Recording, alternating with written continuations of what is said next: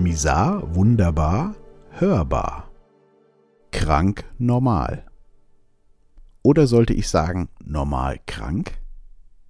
In den letzten Tagen habe ich viel mit einer guten Freundin gesprochen und unter anderem kamen wir auf einen Workshop zu sprechen, den wir 2012 gemeinsam besucht haben.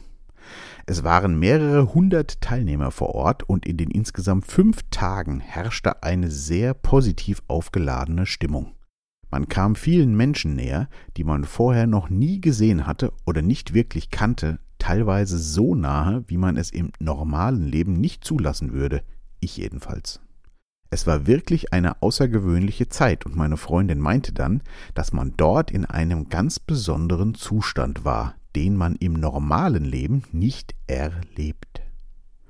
Und sie warf die Frage in den Raum, oder war das vielleicht der Normalzustand und im täglichen Leben benehmen wir uns nicht normal?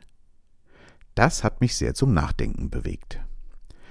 Es ist ja nun schon acht Jahre her, aber ich erinnere mich noch sehr gut daran und es war wirklich eine außergewöhnliche Zeit mit unglaublich viel Nähe zu tollen, vor kurzem noch fremden Menschen. Als ich damals auf dem Heimweg war, war ich noch völlig geflasht und schwebte in anderen Sphären, was allerdings einige Tage später vorbei war. Der Alltag hatte mich wieder. Was genau ist der Alltag? Da fällt mir spontan ein Sprichwort aus meiner Weisheitenliste ein. Der gesunde Menschenverstand ist eigentlich nur eine Anhäufung von Vorurteilen, die man bis zum 18. Lebensjahr erworben hat. Albert Einstein.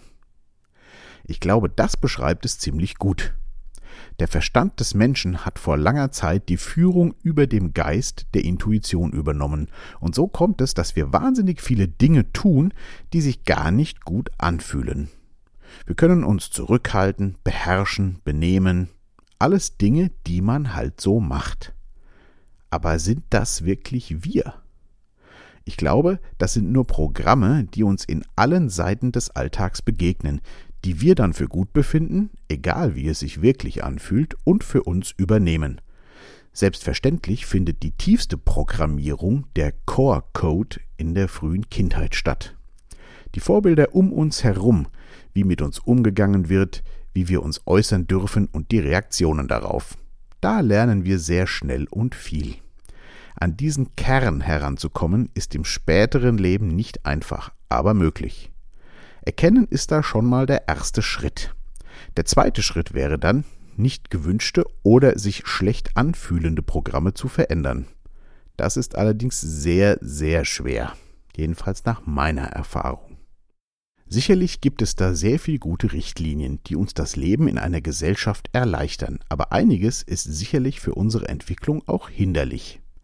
Vera F. Birkenbiel hat es mal so schön in einer ihrer Seminare gesagt. Alle Babys haben das Zeug zum perfekten Homo sapiens. Da kommt dann meistens nur etwas dazwischen, was wir Erziehung nennen. Sehr schön getroffen, wie ich finde. Was würde eigentlich passieren, wenn man nicht erzieht? dann entsteht wahrscheinlich ein sogenannter Wildwuchs. Wäre das schlecht? In der Natur ist die Monokultur ja inzwischen ganz schön verschrien und die Nachteile werden mehr und mehr offensichtlich. Bunte Wildblumenwiesen und buntes Insektentreiben stehen inzwischen doch deutlich höher im Kurs. Ich lebe auch viel lieber in einer bunten Vielfalt als in einer Monokultur. Von daher glaube ich, dass ein bisschen mehr Wildwuchs auch beim Homo sapiens nicht schaden kann. Und schon bin ich wieder gedanklich bei meinen Kindern und höre mich sagen, das macht man aber nicht. Hm, warum eigentlich? Bleibt gesund und wach.